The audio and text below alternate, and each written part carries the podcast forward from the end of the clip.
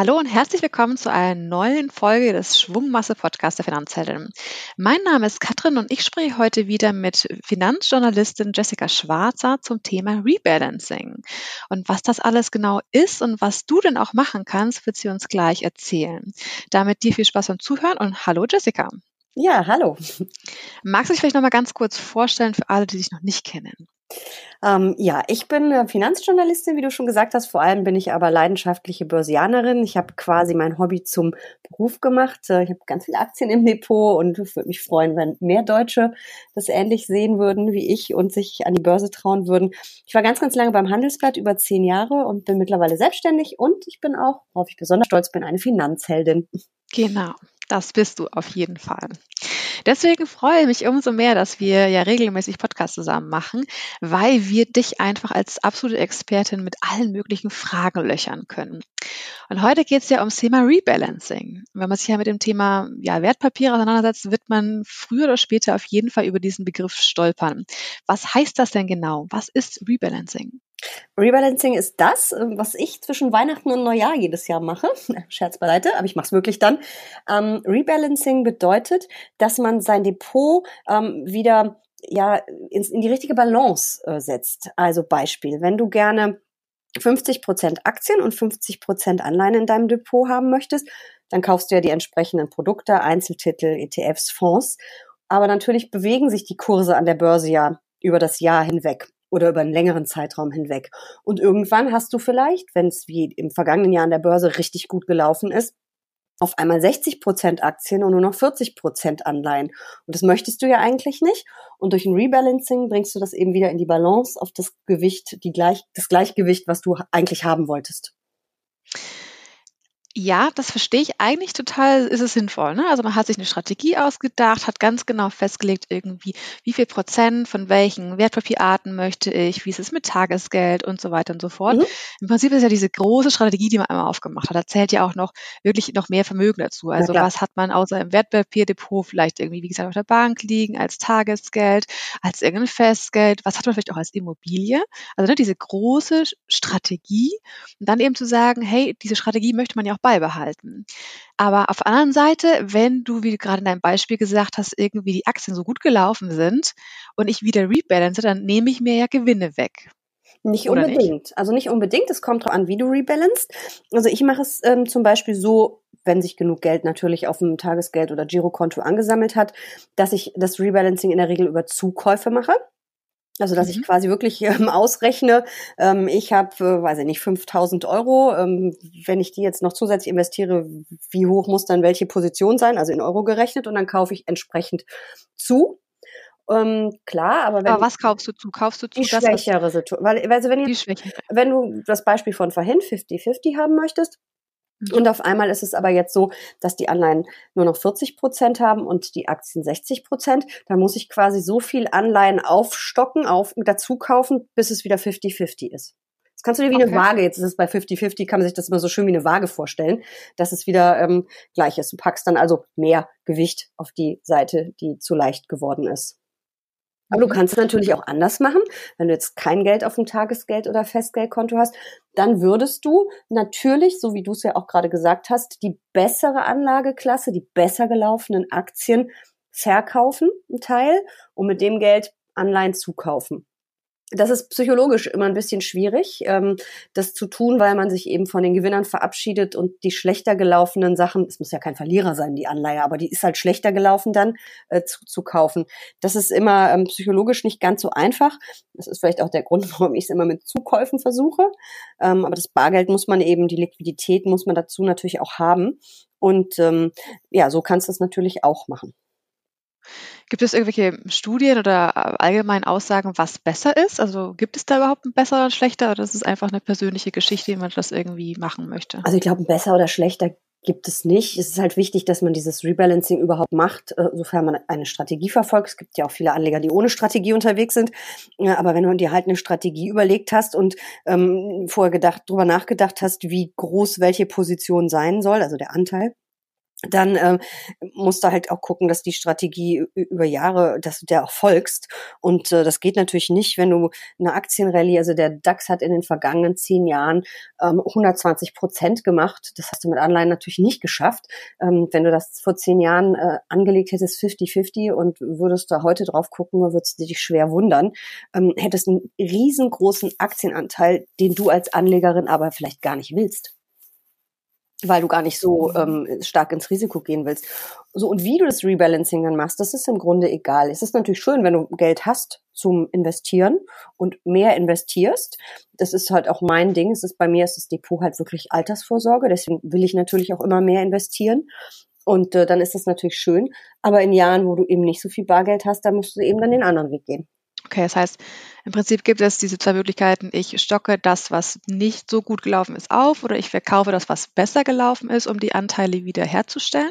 Gibt es auch noch eine andere Möglichkeit? Also wenn ich irgendwie sage, vor allem, ich habe nur verschiedene ETF-Sparpläne laufen, auf verschiedene Produkte, wie auch immer, mhm. ähm, kann man irgendwie dann sagen, ich verkaufe jetzt nicht, sondern ich erhöhe vielleicht meine Sparrate bei dem anderen Produkt. Ist sowas auch denkbar? Ja, na klar, das ist ja im, im, im Regel, also das ist ja im Grunde auch eine Art von Rebalancing, dass du sagst, äh, du änderst das. Das ist übrigens was, was ich teilweise auch tue, die Sparraten ähm, anzupassen, weil ich habe ein äh, Depot mit ähm, eigentlich 80 Prozent Aktien, 20 Anleihen. Das ist ein sehr chancenorientiertes, also für mutige Menschen. Und äh, da laufen auch ein paar ETF-Sparpläne. Und dann ist es natürlich so, insgesamt habe ich acht Bausteine in dem Depot, also acht ETFs oder Anlageklassen. Ähm, das sind dann so Sachen wie Dividendenaktien oder Qualitätsaktien und das jeweils über einen ETF. Und da laufen eben auch auf drei ETFs Sparpläne und diese Bausteine werden natürlich dadurch extrem groß übers Jahr oder extrem viel größer als andere Bausteine. Und dann manchmal ändere ich dann auch einfach die Sparraten. Ähm, Klar, auch das kann man machen. Mhm. Das ist dann natürlich wird es ein bisschen komplexer, ne? Das ist, muss man halt wissen. Ja, ja, auf jeden Fall, klar. Das ist dann natürlich einfach, wenn man einmal sozusagen es glatt sieht, ne? Mit einem Mal irgendwie, hey, ich mhm. mache das wie, wie du von mir aus irgendwie zwischen Weihnachten und Neujahr irgendwie und ziehe einmal alles glatt. Das mache ich dann von mir aus einmal im Jahr. Wenn ich jetzt mal irgendwie sozusagen auf mein Depot gucke irgendwie, ne? Also ich habe tatsächlich im Depot selber rein Aktien, also Aktien-ETFs und ich habe einmal so ein paar Aktien gekauft tatsächlich. Ich habe keine Anleihen da drin, weil ich gesagt habe, das will ich persönlich für mich aktuell nicht, sondern ich habe halt stattdessen ähm, einfach ein Tagesgeldpuffer etc. Und ich habe mir monatlich ausgerechnet, ähm, wie viel Geld ich sozusagen zur Seite legen möchte, auch eben für das Depot und nicht für etwas anderes, was ja für mich auch für die Altersvorsorge gedacht ist. Und habe da auch, ich glaube, vier ETFs, was ich monatlich bespare, mit einer bestimmten Summe, wo ich auch ein, eine Aufteilung drin habe, wo ich sage, irgendwie das eine ETF möchte ich mehr drin sparen als in die anderen. Und ich freue mich ja darüber, wenn da irgendwie was total gut läuft. Also ich habe einen, der besser läuft als die anderen irgendwie, der ist aber auch chancenorientierter, der ETF. Und ich finde das gerade eigentlich total cool zu sehen, irgendwie, wie viel mehr der macht. Und ich sehe das jetzt total, ja, wie du auch meinst, psychologisch schon so als ein bisschen als Hürde irgendwie, ich will den nicht verkaufen. Ich finde es gerade total toll, dass der so gut läuft. Ja, das ist eben genau das ähm, Problem, was man bei diesem Rebalancing hat. Aber wenn du natürlich, ähm, das kommt ja immer darauf an, auch ein bisschen, wie du dein Depot ähm, betrachtest. Wenn du sagst, du hast jetzt ein reines Aktiendepot und das ist ähm, XY-Anteil deines Vermögens. Also kannst ja auch 50-50 sagen, sagst 50 Prozent Tagesgeldkonto, 50 Prozent an der Börse investiert. Mhm. ist immer so ein einfaches. Dann kannst du es natürlich auch einfach äh, so auseinanderlaufen lassen. Aber gerade bei diesen sehr chancenorientierten Dingen, ähm, wahrscheinlich hast du einen ETF auf die Nasdaq oder irgendeinen ähm, Technologie-ETF, wenn es so sensationell läuft, weil das waren ja die großen Gewinner im ah, vergangenen Jahr. Aha.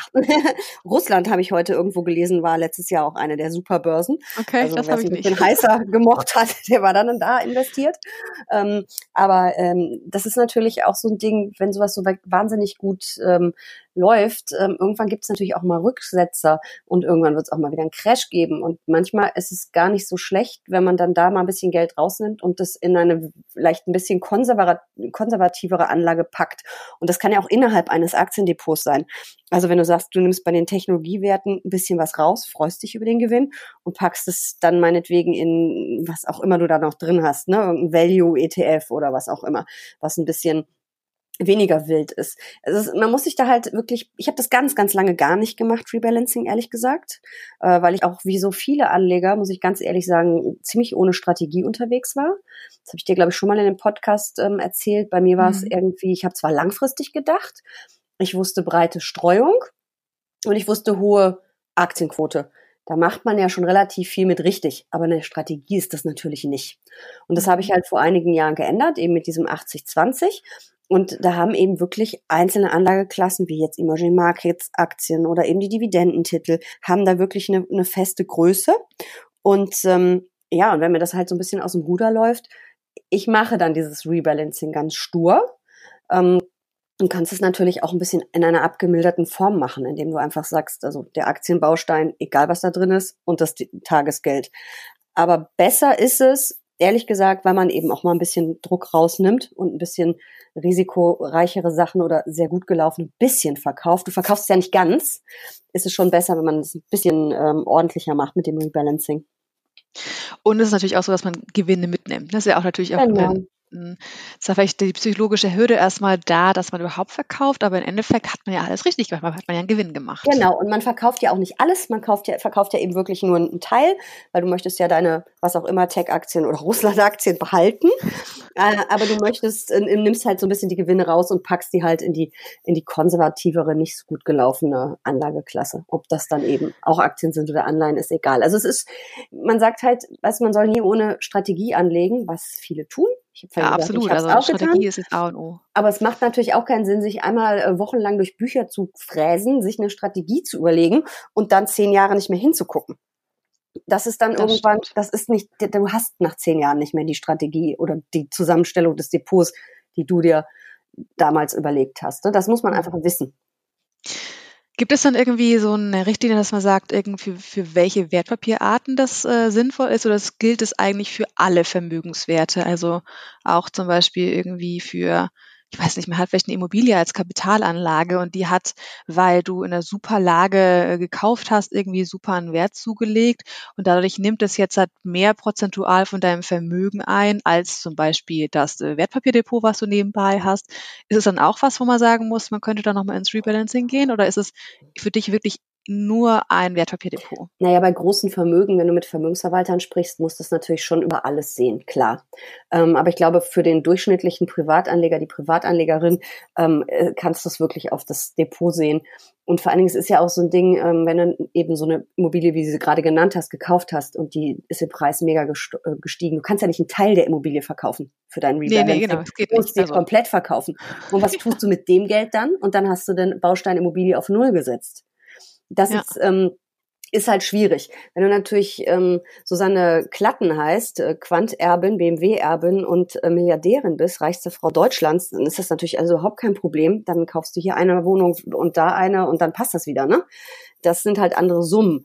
Ähm, da ist, glaube ich, der Durchschnittsdeutsche ähm, kann das nur sehr begrenzt ähm, in dem Fall umsetzen. Und ich finde, es ist schon ein super Anfang, wenn man zumindest aufs Depot schaut und vielleicht noch ähm, ja ähm, eben das Tagesfestgeldkonto noch ähm, mit berücksichtigt. Okay, ähm, verstanden. Aber wie ist es denn mit den Kosten? Weil ich meine, für jedes Umschichten muss ich ja wieder Geld zahlen. Also wenn ich verkaufe, habe ich natürlich Verkaufsgebühren. Wenn ich kaufe, habe ich Kaufgebühren. Wie natürlich je nachdem, bei welcher Bank ich bin, was für ein Broker ich bin, was für Produkte ich denn da auch habe, ähm, dass natürlich auch unterschiedliche Kosten sind. Mhm. Gibt es irgendwie so eine Richtlinie, wo man sagt, irgendwie ab x Euro Volumen, macht das überhaupt Sinn, sich mit dem Thema zu beschäftigen? Oder gibt es irgendwie die Frage, ähm, was wäre sozusagen der Unterschied? Also wenn ich jetzt halt nicht mit deinem Beispiel vorhin 50-50 und ich habe auf einmal irgendwie 40-60, dass man sagt, das ist wirklich ein weiter Gap, der dann ist, sondern ich habe irgendwie, ich bin auf, ich weiß nicht, 48 und 52 gekommen, dass man halt sagt, lohnt es sich irgendwie bis zu einem bestimmten Geldbetrag, das eventuell auch nicht zu tun, weil einfach die Kosten dann zu hoch sind? Ähm, ich habe mir jetzt länger ehrlich gesagt so ganz, ganz, ganz detailliert die Kostenstrukturen gar nicht mehr angeguckt, aber man hat früher immer gesagt, unter 1000 Euro macht ein Order eigentlich wenig Sinn, es sei denn, es ist natürlich ein, äh, ein Sparplan aber so eine mhm. Einzelorder. Ähm, und deswegen ist das wahrscheinlich immer noch ein ganz guter Richtwert. Es ist natürlich auch von Broker zu Broker und Bank zu Bank unterschiedlich. Und ähm, also das Beispiel, was du gerade hattest mit 48, 52, ähm, ich bin bei meinem Rebalancing zwar, wenn ich es ausrechne, sehr genau, aber ich fange auch nicht an, einzelne ähm, Positionen um ein oder zwei Prozent zu korrigieren. Das mache ich auch nicht. Ähm, das sollte einfach nur so grob stimmen. Also wenn ein ETF eigentlich zehn Prozent haben soll und nachdem ich zugekauft habe bei den Anleihen, hat das Aktien-ETF dieses eine einzelne eben leider nur noch neun Prozent, dann ist das eben so. Das äh, ist nicht, weil das ist eben dann wirklich, du machst dann so klein, klein und so extrem viele Kosten produzierst du. Ähm, das geht dann auch zu weit. Wir sind ja keine Profi-Investoren. Ähm, aber so grob sollte man sich an seine Strategie halten. Und ähm, womit man das natürlich bei kleineren Summen ähm, ein bisschen, ein bisschen vielleicht ähm, ja die Kosten reduzieren kann, wenn man eine lange Anlagedauer hat von 20 Jahren oder 30 für die Rente oder meinetwegen auch 10, dann kann man aber auch alle zwei Jahre nur rebalancen. Man muss das ja nicht stoisch jedes Jahr machen. Weil ich mache es jedes Jahr, weil eben einfach durch meine ETF-Sparpläne äh, da richtig Bewegung drin ist. Ähm, auch wenn die Märkte sich seitwärts laufen würden, würde sich bei mir halt einiges verschieben. Und äh, deswegen mache ich es jährlich, aber man kann es auch zwei- oder dreijährlich machen. Nur man sollte sich äh, Gedanken drüber machen. Ähm, und man kann natürlich auch dann eben mal sagen, bei einem Jahr, wo dann eben aus 50-50 48, 52 geworden ist, dass man aufs Rebalancing einfach mal verzichtet. Hm. Ich habe gelesen, es gibt so eine Faustformel, die oftmals auch irgendwie ähm, genannt wird bei dem ganzen Thema, dass es eben keinen Sinn macht, wenn die Kosten ähm, von diesen Wertpapiertransaktionen über ein Prozent des Anlagebetrags sind. Also wenn das sozusagen irgendwie ist, man hat ja mhm. wie groß das Depot ist natürlich. Also wenn ich natürlich äh, sozusagen ein Depot habe, wo 1000 Euro drin liegt und es hat sich so ein bisschen was getan, dann wird es halt irgendwie echt schwierig. Wenn man mhm. natürlich irgendwie ein größeres Depot hat ab, weiß nicht, 10, 50, also 10, 15.000 plus mhm. irgendwie, dann ist es äh, wahrscheinlich nochmal eine andere Sache. Ich genau. glaube, das ist auch nochmal irgendwie die Überlegung, ähm, wirklich nochmal auf die Kostenstruktur unbedingt. zu gucken, was kostet mich denn so ein Trade? Ja, ja, unbedingt. Also das ist äh, ganz wichtig, da einfach mal drauf zu gucken und dann auch entsprechend ähm, zu entscheiden. Und ganz ehrlich, man nimmt ja auch, äh, man umgeht das Problem ja auch ein Stück weit, indem man einfach nicht so wahnsinnig viele Positionen im Depot hat. Man soll zwar breit streuen, aber wenn ich da vier ETFs oder vier Fonds drin habe, ähm, die halt jeweils auf hunderte, tausende Werte setzen, äh, ne, tausende, ja gut, beim MSCI World oder so ist es so, ähm, dann äh, habe ich ja auch nur vier Positionen, die ich wieder in Gleichklang bringen muss. Bei mir sind es halt acht. Das ist dann ein bisschen mehr Arbeit, ähm, aber da bin ich dann eben auch nicht päpstlicher als der Papst. Aber wenn du sagst, es ist ein bisschen mehr Arbeit, was ist das denn so an, an Zeitfaktor, was du da so jedes Jahr aufwendest? Na, da ich ja nicht besonders gut rechnen kann, wie ich ja immer wieder äh, betone. Ich kann mich mit Finanzen ziemlich gut aus, aber rechnen ist ein bisschen schwierig. Also ich rechne halt erstmal aus, wie sieht's denn jetzt aus mit den Anteilen und dann rechne ich aus, wenn ich dann fünf, zehn, was auch immer, tausend Euro dazu investiert habe, wie verschiebt sich das dann und was muss ich tun? Und dann rechne ich es nochmal nach und dann ist es meist irgendwie ein bisschen falsch, dann rechne ich es nochmal. Also Spaß beiseite. Ich brauche da, vielleicht brauche ich mal eine Excel-Tabelle, die gut funktioniert. Ähm, ich brauche da keine Stunde für. Also eine halbe. Ah, also ist ja ein äh, überschaubarer Aufwand. Man muss es halt nur machen. Das ist immer das Ding, ne? Und bei, ja. bei mir ist jetzt nicht immer so das große Weihnachten und äh, Familien und Pro Programm und ähm, ich habe halt zwischen Weihnachten und Neujahr oft Zeit und mache solche Sachen dann halt dann, äh, wenn man das Ostern macht oder immer zum eigenen Geburtstag oder wann auch immer, geht natürlich auch. Ähm, man sollte sich nur so grob ähm, sagen, wann man es macht und wie oft man es macht. Ja, aber es dauert nicht lange. Es dauert wirklich nicht lang. Man muss halt ja. noch die Order aufgeben hinterher, aber das ist ja auch, äh, man braucht ja im Depot nur zukaufen, anzuklicken. Ist es ja eigentlich auch passiert. Äh, eben hm. die, die, äh, du weißt ja genau, was du hast. Du musst dir ja kein neues genau. Produkt aufbauen, weil du willst ja das aufstocken, was, was du bereits sowieso im Depot hast. Mhm.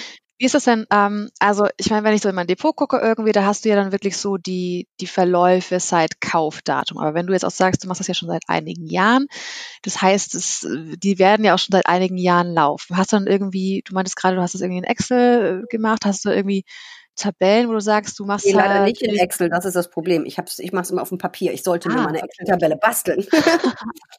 okay, vielleicht wäre es ja eine, eine, Überlegung wert. Aber also wie macht man das dann, dass man sozusagen rausbekommt, wo standen meine Kurse irgendwie, weiß ich, zum, zum 1.1.2019 und jetzt zum 1.1.2020? Gibt es da irgendwie bei den Banken direkt irgendwie eine Anzeige oder muss man sich das jeweils rausschreiben? Weil sonst weiß man ja auch gar nicht genau, was denn in diesem Jahr passiert ist. Weil normalerweise wird ja einem im Depot angezeigt, irgendwie die Kursentwicklung mhm. seit Kauf. Ja, ich mache das so, ähm, dass ich äh, mir wirklich immer dann zwischen Weihnachten und Neujahr ähm, äh, wirklich im Depotauszug ausdrucke und auf dem schreibe und das mhm. lege ich dann wirklich im Ordner übereinander ab. Könnte man auch mal in Excel übertragen, so mache ich es halt. Aber man kann, kann es ja auch bei den meisten Banken sich exportieren und könnte es dann in eine Excel-Tabelle packen. Daher sehe ich dann natürlich schon sehr genau, wie sich welcher Baustein entwickelt hat. Und hinzu kommt ja eben wenn du da Sparpläne laufen hast, also wenn du 100 Euro in irgendein ETF investierst pro Monat, dann hast du natürlich in diesen Baustein 1200 Euro am Ende des Jahres investiert. Ne? Das schiebt dann echt, echt die Größen. Und das sehe ich natürlich dann auch. Ne? Ich sehe ganz klar, wo die Sparpläne, welches die Sparpläne sind, weil die, da tut sich richtig was dann. Ja, ja, klar. Also ich meine, dass man weiß, wie viel man irgendwie in die Sparpläne steckt, das sollte man hoffentlich äh, wissen. Ähm, aber natürlich ist die Frage irgendwie, ich habe diese 1200 plus, was hat sich am Kurs getan? Mhm, genau. Mhm. Okay, aber ich meine, wenn du es für dich halt jährlich immer zur gleichen Zeit machst und immer die Ausdrucke hast, dann hast du ja im Prinzip, mhm. musst du nur in deinen Ordner gucken und weißt sozusagen, genau. wo war der Stand vor jetzt, vor einem Jahr. Genau, so ist es. Das mache ich dann so. Ja, mhm. dann sehe ich das halt ganz gut. Es gibt bestimmt auch irgendwelche totalen äh, Leute draußen, die das super aufbereitet haben und das richtig geil Excel-Tabellen haben oder so. Ich hatte ja jemand eine richtig geile Excel-Tabelle für mich. Das wäre super, wenn jemand schon eine hätte. Es gibt auch, es gibt auch, es gibt auch Software, die das kann. Also mir vorgeführt. Ja, das gibt bestimmt. Es gibt alles. Aber so kompliziert mache ich es mir gar nicht. Mhm. Also es ist einfach, ne, es sind zack, zack, einmal ausrechnen, nochmal nachrechnen, nochmal neu rechnen und fertig. Mhm. So, du sagst jetzt also, du machst das persönlich einfach jährlich. Man, man kann das auch irgendwie sagen, man macht das alle zwei, drei Jahre, je nachdem, mhm. ähm, wie viel man da auch in dem Depot drin liegen hat. Was ist denn, wenn sich solche, wie so Lebensphasen ändern? Also wenn man, ähm, ich weiß nicht, heiratet, ein Kind bekommen hat, wenn äh, weiß ich nicht, mal mit 18 ein Wertpapierdepot von den Eltern überschrieben bekommt und sowas, macht das dann nicht auch Sinn, genau solche Punkte zu nutzen und nochmal drauf zu gucken, okay, wie ist meine Strategie und was kann ich vielleicht umbauen? Ja, unbedingt. Also sobald sich wirklich was ändert oder auch eine Gehaltserhöhung, es muss ja noch gar nicht so ein großer Umbruch wie heiraten oder Kind kriegen sein. Also reicht ja eine Gehaltserhöhung, dass man dann einfach nochmal seine Anlagestrategie sich anguckt und überlegt, passt das noch zu mir? Was habe ich jetzt für Ziele? Die ändern sich ja innerhalb von zehn Jahren auch die Ziele. Also was habe ich jetzt für Ziele? Was hatte ich vor ein paar Jahren oder als ich das Depot eröffnet habe ähm, oder die Strategie mir überlegt habe für Ziele. Also das sich anzugucken, ähm, natürlich auch den Anlagehorizont, ähm, weil ich spare für meine Rente, das bleibt auch mein Ziel. Aber mein Anlagehorizont wird natürlich immer kürzer je älter ich werde. Und vielleicht muss ich dann irgendwann nochmal überlegen, ob nicht die total überzeugte Aktionärin auch mal ein bisschen den Fuß vom Gas nehmen muss. Und das kann man dann mit einem Rebalancing natürlich super machen, ne? dass man dann einfach sagt, ähm, jetzt sortieren wir es mal. Nochmal neu. Ja, bin ich ja mal gespannt, wann das soweit ist bei dir. Ich befürchte, dass ich mit 90 immer noch 80 Prozent Aktien habe. Ähm, gibt es denn irgendwie so eine Regel, wo du sagst, irgendwie was, was äh, von deiner Seite aus sinnvoll ist, wie viel Aktienanteil man haben sollte jetzt? Also wenn man sagt, nö, chancenorientiert ist man auf jeden Fall und man wäre bereit, halt auch wirklich in, in Aktien zu gehen, also oder Aktien-ETFs oder Einzeltitel? Mm, ich habe ja vor mm, einiger Zeit ein Buch geschrieben, einfach erfolgreich anlegen heißt das, mhm. Werbung aus. Und da habe ich drei Musterdepots drin. Ich selber mache das chancenorientierte. Und da ähm, hatten wir auch schon, als das rauskam, äh, null Zinsen. Jetzt haben wir mittlerweile ja Negativzinsen bei vielen Banken. Aber ähm, da ist das konservative Depot, also selbst da sind 30 Prozent Aktien drin und 70 Prozent Anleihen, weil ähm, in einer Welt ohne Zinsen ähm, können wir nicht ohne Aktien in der Welt mit Zinsen kann man eigentlich auch nicht ohne Aktien, wenn man ehrlich ist. Aber so 30 Prozent sollten es irgendwie schon sein. Das ist viel für Leute, die sehr konservativ unterwegs sind und eher der fleißige Sparer sind. Die fallen da echt vom Stuhl, wenn sie die Zahl hören. Aber ähm, wenn da irgendwo eine Rendite rauskommen soll am Ende, dann ähm, geht's nicht anders. Was sagst du denn zu Leuten, die sagen so von wegen, das ist doch nie möglich, das ist doch viel zu viel irgendwie und ich habe doch sowieso wenig Geld, was ich sparen kann, wie soll ich denn jemals auf 30 Prozent kommen? Naja, also klar, wenn man gar kein Geld zum Sparen hat, dann ist es ja sowieso schwierig, Geld anzulegen. Ähm, aber ich bin ehrlich gesagt überzeugt, dass die meisten Menschen, die das sagen, doch Geld zum Sparen haben, weil wie viele rennen mit Starbucks-Kaffee durch die Gegend, der sauteuer ist, wie viele Leute rauchen immer noch. Ähm, die meisten von uns haben überdimensionierte Handyverträge, wo sie das Datenvolumen nie brauchen.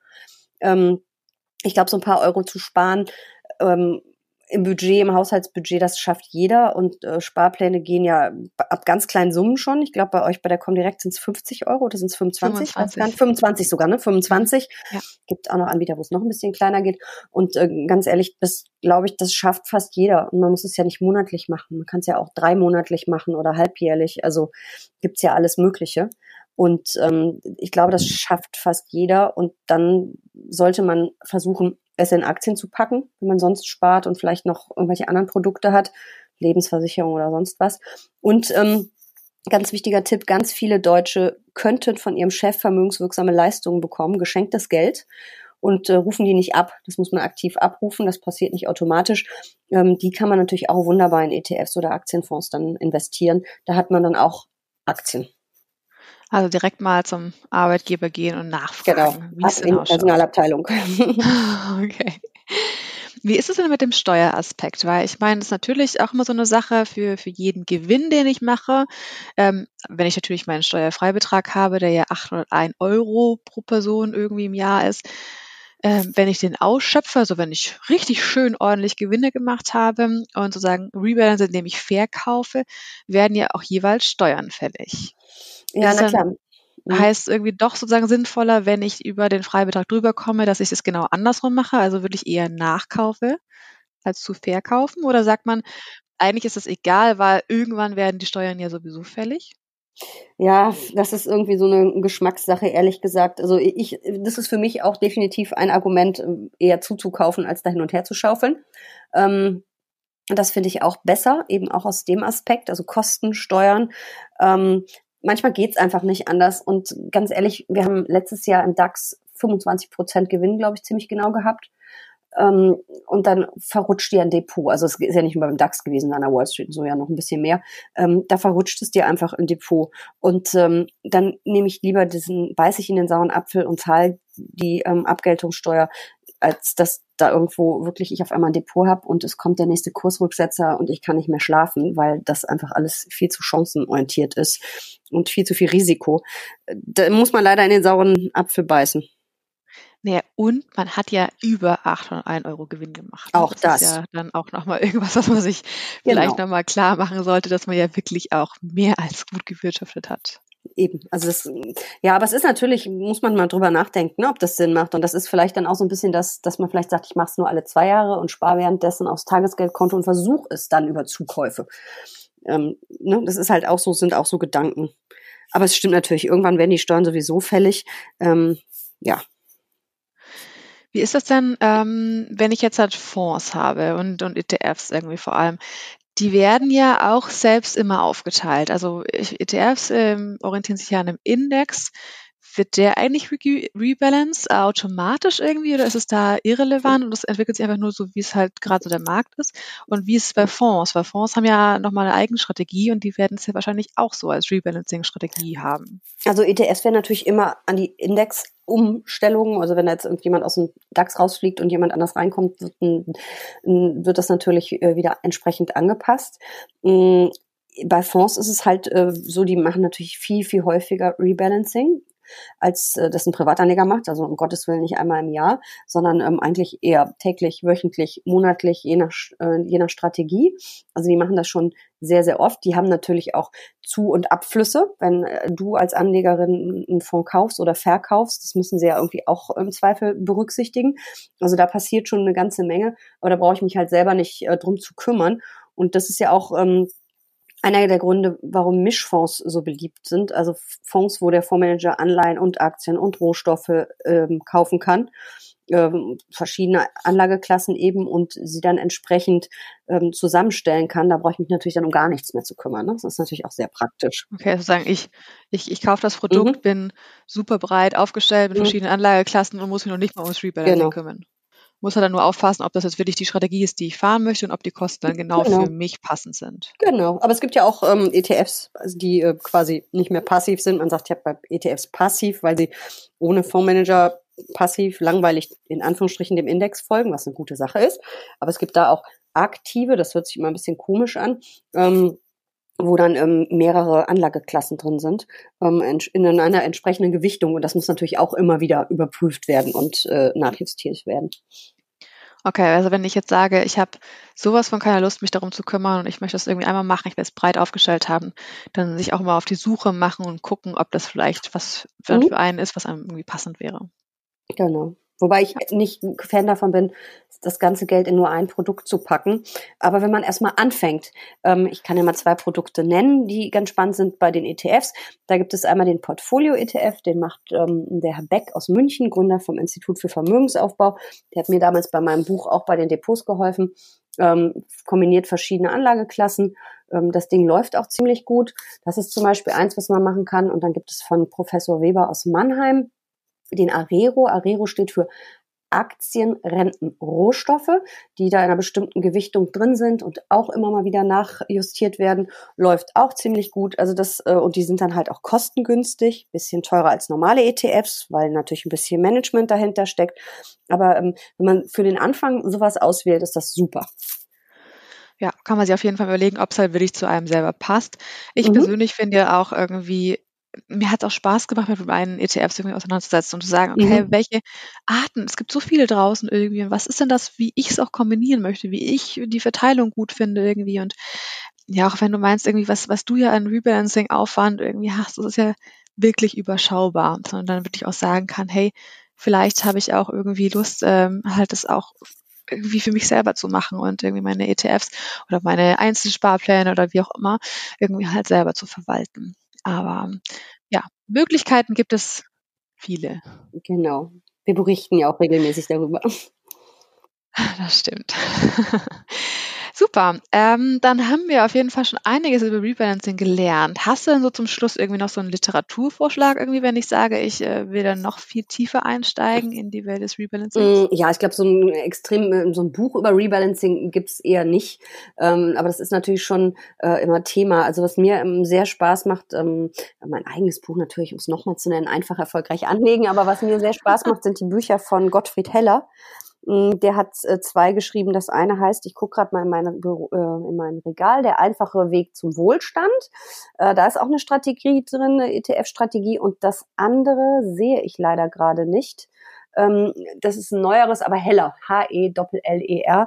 Wenn man den googelt ähm, oder bei Amazon eingibt, dann findet man das. Und äh, der hat äh, tolle Bücher geschrieben und der hat auch sehr, sehr gut ähm, beschrieben, warum Rebalancing wichtig ist und wie eine Strategie funktioniert. Und ähm, das wäre für mich ein Tipp. Super, gucke ich mir gleich mal an. Ich glaube, es heißt die Revolution der Geldanlage, das andere. Und die Revolution sind quasi die ETFs. Ähm, bin mir aber nicht ganz sicher. Aber auf jeden Fall Gottfried Heller. Okay, kann man ja einfach mal mhm. in äh, die Suchmaschine des Vertrauens eingeben und dann sich genau. einfach mal anschauen. Großartig. Dann äh, herzlichen Dank an dich, Jessica, für die Einblicke in das Thema Rebalancing. Ich hoffe, du als Zuhörerin hast auch einiges mitnehmen können und bist jetzt auch auf dem besten Wege dazu, deine Strategie nochmal genau zu überprüfen und dann eventuell auch ins Rebalancing einzusteigen. Und wenn du auch noch mehr zu dem ganzen Thema Strategie für deine Geldanlage erfahren möchtest, ist auch das neueste Buch von Jessica genau das Richtige für dich. Das heißt, wie sie sich kein Millionär angeln muss und das verlosen wir heute genau dreimal. Dazu musst du einfach nur eine Bewertung für den Finanzhelden Podcast Schwungmasse auf dem Portal deiner Wahl hinterlassen, einen Screenshot von der Bewertung machen und mit deinem Namen an unsere E-Mail-Adresse finanz-heldinnen.comdirect.de schicken. Teilnehmen kannst du bis zum 2. Februar 2020 um Mitternacht und dann am Tag danach werden wir die Gewinnerinnen und Gewinner bekannt geben. Damit viel Erfolg beim Teilnehmen und ganz viel Spaß mit dem Buch und mit unserem Podcast. Thank you.